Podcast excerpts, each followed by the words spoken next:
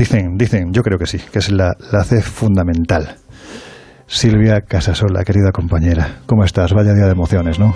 Totalmente, totalmente. Además de, emociones, de, sentimientos, de bueno, estoy en casa, ¿no? Porque este es el estudio que ocupamos los sábados, los domingos y, en algún momento también alguna entrevista que hemos hecho, pero así como invitada.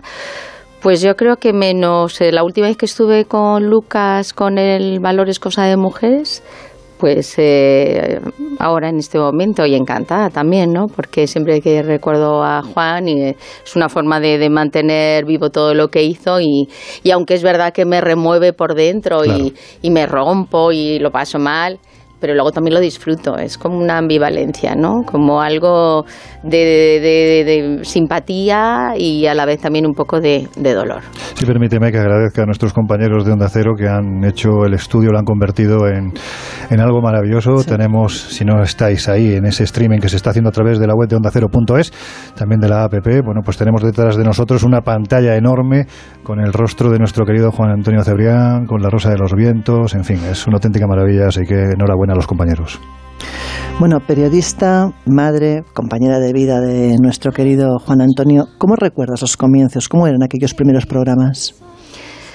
Pues si nos eh, retrotraemos a Velázquez, que fue cuando empezamos en Onda Cero, que ahí era cadena rato todavía, pues eh, era un, un, poco como el camarote de los hermanos Mars, porque era un edificio donde eran varios pisos, en los diferentes pisos había varios estudios y, bueno, pues entonces había redacciones en un piso, eh, nos peleábamos por coger el estudio para grabar, nosotros que teníamos los horarios complicados, pues nos pasábamos allí todo el día y además hubo un momento en que parecía casi como, como Radio Cebri porque hacíamos...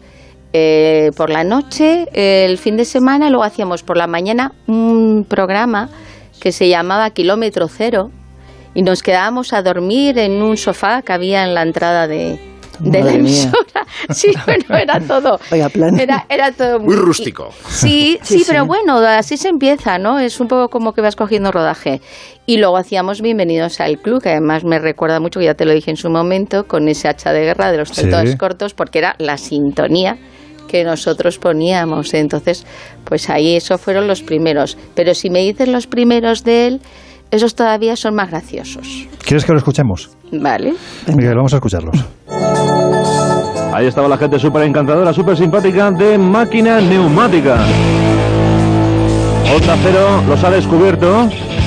Onda Cero los ha traído aquí a este programa Disco Cero Sección. Bienvenidos al club.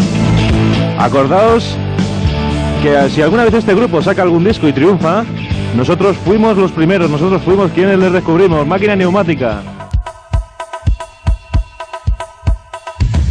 Siguen en su programa favorito, Hola Verano, todos los días de 9 a 11 de la mañana, una hora menos en Canarias. Aquí estamos para contarle todo lo que ocurre en este verano 1991 y también para viajar.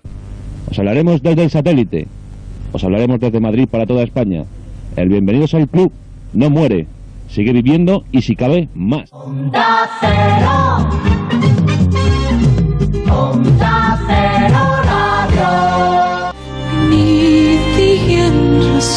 A mí este, este Onda Cero Radio así tan movido me recuerda un poco como que faltan las mamachichos, ¿no? Mira, estaba pensando justamente lo mismo, me estaba imaginando esas mamachichos bailando, vamos. no, pero me, ha hecho gracia el, el, tono, porque claro, hoy leía un artículo donde salía Pablo Motos con Joaquín, que decía que él había empezado también en radio como DJ. Y, Juan venía de Alcalá de Henares, que había hecho también un programa, había hecho un poco de DJ, y cuando le, le contrataron en Onda Cero le empezó de DJ. Y, claro, el ritmo del DJ es mucho más rápido, mucho más, eh, y si le, habéis escuchado, pues era, el tono como más, más eso, más musical. Y en cambio luego ya fue cuando turno de noche, cuando ya pausó, ya relajó, y ya, pues yo creo que lo disfruto más. Se sabe adaptar, ¿verdad? ¿Y cómo era el Juan Antonio profesional, es decir, el hombre que estaba detrás del micrófono para contar historias?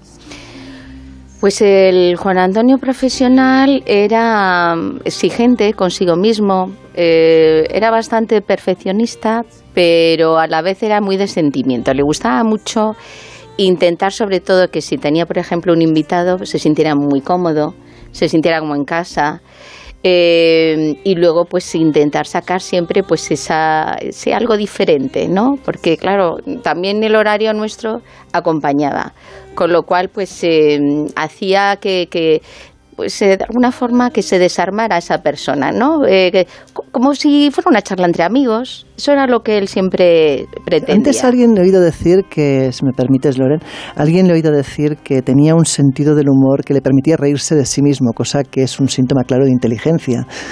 Claro, es que él, eh, por las circunstancias, él se quedó a los 13 años, perdió la visión de un ojo y ahí, pues, si no aprendes un poco eh, a tener un sentido del humor para cuando te empiezan a hacer las bromitas típicas, ¿no? Imagínate en plena adolescencia, pues podría surgir 50.000 cosas, ¿no? Y si encima estás ya un poco compitiendo para ligar con las chicas, pues el otro que a lo mejor se la está, está viendo que tú te la llevas, pues va a atacarte. Entonces él sí, él siempre utilizaba ese sentido del humor un poco para, antes de que tú me digas, me lo digo yo. Y luego tenía un, algo que para mí me resultaba muy, muy especial. Y es que te podía decir lo que te dijera, aunque en un momento dado a ti te pudiera, te lo dice otra persona y te resulta algo ofensivo, él te lo decía de tal manera que es que no, no, no te sentaba mal, es que incluso hasta te reías.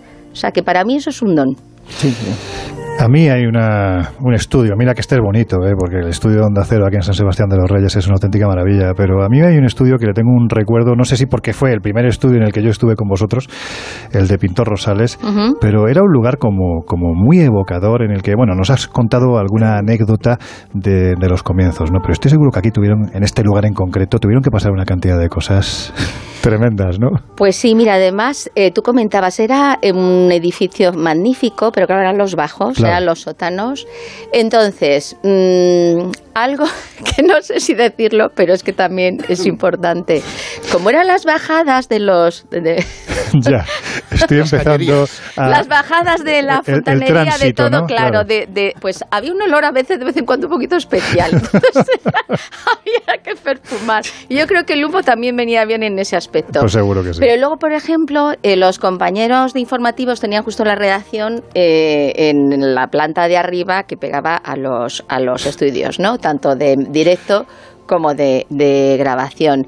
Y en alguna que otra ocasión, que siempre ocurre, pues en el último momento, cuando tienes que imprimir, pues o no sale, o, una noticia de última hora, y había como una especie de, de hueco y entonces en alguna cosa se tiraban desde la planta al hueco ¿Qué para llegar. dices? Sí, sí, porque si no, si no, no llegaban a cuando. Mandan- balconing en toda regla, vamos, o sea, Totalmente, sí, cuando sí. llegan los ¿Ah? pitos y entonces, pues bueno, hombre, nadie se lesionó, se lesionó, no sé no- nada, pero realmente sí, en un par de ocasiones ocurrió. Entonces, eso, no sé, claro, también estábamos más jóvenes, que antes recordaba a Jesús que ya, claro, han pasado los años. Fíjate, nosotros en La Rosa estamos haciendo 25 años 25 ya, años. pero pero bueno, la verdad es que eh, estaban atléticos y sí, llegaron, llegaron a tiempo.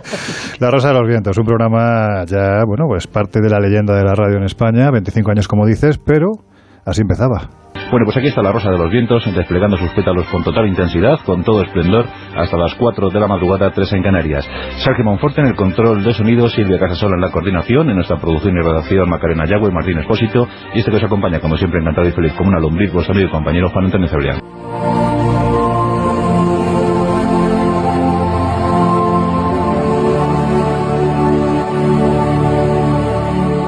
Bueno, ¿y cómo surge la idea de dar un salto a un formato tan ambicioso y complejo como La Rosa de los Vientos? Pues eh, fueron un poco los, los jefes los que nos propusieron hacer el cambio. Fue también pues eh, movimiento, ¿no? Eh, creo recordar que Luis del Olmo también cambiaba un poco horarios y entonces eh, nos dijeron la posibilidad de hacer el fin de semana. Pero claro, eh, quería que fuera el sábado por la tarde y el domingo por, por la mañana porque era como que el sábado por la mañana lo dejaban todavía un poco como para recordar lo que había surgido a lo largo de, todas las, mañanas, ¿no? Y por eso surgió de primeras la, la red y, La Rosa de los Vientos, que era el formato de, domingo. Que yo creo que fuimos uno de los primeros programas que, hacíamos así, eh, pues todo tipo de, información de internet, de las pues de las aplicaciones, de todos los links.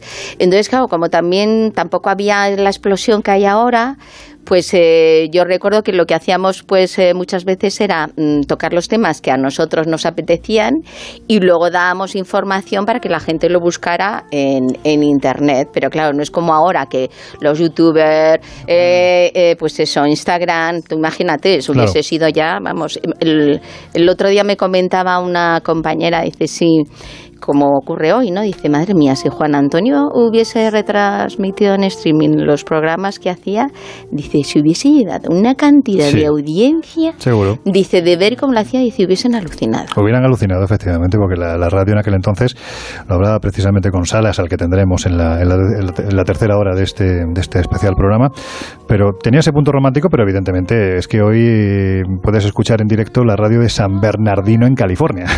y eso entonces era imposible. De hecho, aquel equipo inicial, fíjate, de la Rosa de los Vientos, estaba formado por una persona a la que nosotros tuvimos la oportunidad de conocer en esa red de, radios piratas en las que los que queríamos bregarnos en esto del periodismo radiofónico tenías que hacer sí o sí. Veníamos de, Radio Enlace, creo que era, íbamos a Onda Verde, radios de esas llamadas alegales, en las que tenías que pagar una cantidad de dinero al mes para poder subsistir, en las que te invitaban a limpiar cada fin de semana, en fin, pues lo que te curte, ¿no? Y ahí conocí a, Víctor Serrano, ¿no? Que, fue uno de los miembros iniciales del equipo de, Turno de Noche, también de La Rosa de los Vientos, ¿no? El célebre Sombrita, ese que decía, hola, avistamientos por el norte y por el sur.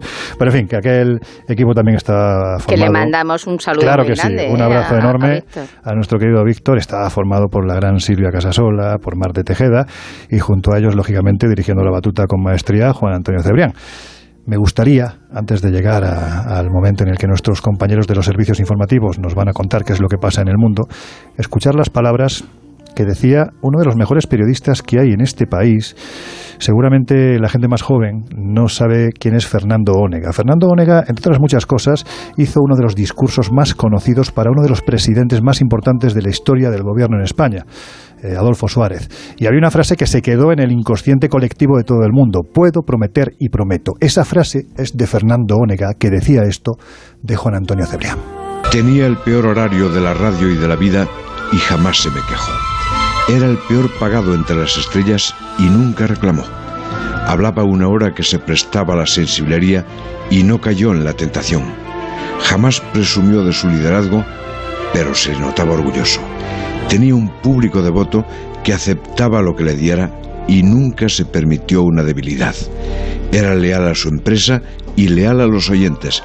Entraba en aquel despacho del brazo de Silvia y no era el líder insolente, sino la humildad en persona. Era así, trabajador, sencillo, generoso y culto, exigente consigo mismo y tolerante ante las debilidades ajenas. A veces me preguntaban por qué lo respetaba tanto, y yo solo tenía una respuesta. Es que no conocéis a Juan Antonio Cebrián. Fernando, es que es todo corazón, es que ahí se le nota. Qué palabras más maravillosas, más bonitas y más reales. Él fue durante un tiempo director de, Onda Cero, cuando estábamos en, en Ortega y Gasset y, bueno, la verdad es que, pues eso, yo creo que si él hubiese podido, pues eso que dice, eh, no pidió cobrar más, pues hubiese podido seguramente que le hubiese dado, porque siempre el duelo, ¿no? Es el, el intentar tener un horario mejor, no tener un horario mejor, los oyentes serían iguales, no serían iguales. El caso es que al final, pues el tiempo que nos ha tocado lo, disfrutas igual, lo, intentas comunicarlo de la mejor manera posible. Y, y, yo creo que de una de las cosas que sí nos podemos sentir muy orgullosos es que desde cuando empezamos nosotros la noche, que eran prácticamente repeticiones, a los programas que hemos hecho después, pues imagínate. O sea que yo creo que ese legado está ahí y, hoy por hoy es indiscutible. Jesús, ¿qué están contando nuestras redes sociales? Pues la verdad es que como ya adelantábamos, eh, hoy hay actividad, hay actividad, mm. y nos dice, por ejemplo, Ada Sainz lo descubrí en el año 1993. Acababa de ser madre y dormía muy poco. Mi bebé y yo oíamos turno de noche todavía, ¿no? Antes de dar el salto. Nos dice otro oyente, gracias a Juan Antonio Cebrián, yo conseguí como tantos, enamorarme de la historia, de los personajes que participaron en cada pasaje y lograr emocionarme cada vez que alguien me menciona a alguien que logró que todo tuviese sentido, que la historia no borre su nombre. Emociona ahí claro, gente que nos está viendo a través del streaming, voy a mm. intentar no hacer algún spoiler para que todavía se lleven alguna sorpresa. Emociona ver a tanta gente, es como volver a ese tiempo en el que algunos éramos no solo más jóvenes, sino también más felices. Permitido llorar esta noche. y los que no se ven, ojo, eh, que ahí sentados también están varios compañeros más que ahora, ahora se les va a ver la cara. Nos dice también Santi Malasombra, fuerza y honor desde el batallón de los 20.000 duros. Enteos, Miguel Ángel, un invisible clásico. los habituales. Cole Invisible, super emotivo, este imperdible homenaje al gran Cebrián, el maestro de este medio tan mágico que es la radio y el misterio, quien me abrió las puertas a este fascinante mundo como oyente entusiasmado. Nadie muere mientras sea recordado. Y bueno, mensajes de ese tipo nos encontramos muchos, como desde la cuenta Alumnos Invisibles. Ya empieza de lo mejorcito de nuestra radio con los mejores de Cole Invisible. Especial Cebrián y su magia delante del micro. Gracias por este programa especialmente. Aquí lo dejamos, Jesús, que están a punto de llegar ya los compañeros de los servicios informativos. Enseguida regresamos con este especial Cebrián hoy, bueno, pues más radiofónico que nunca. Iba a decir más invisible, pero no, es que aquí hay mucha gente de radio. Así que nada, enseguida volvemos. Estáis en el Colegio Invisible.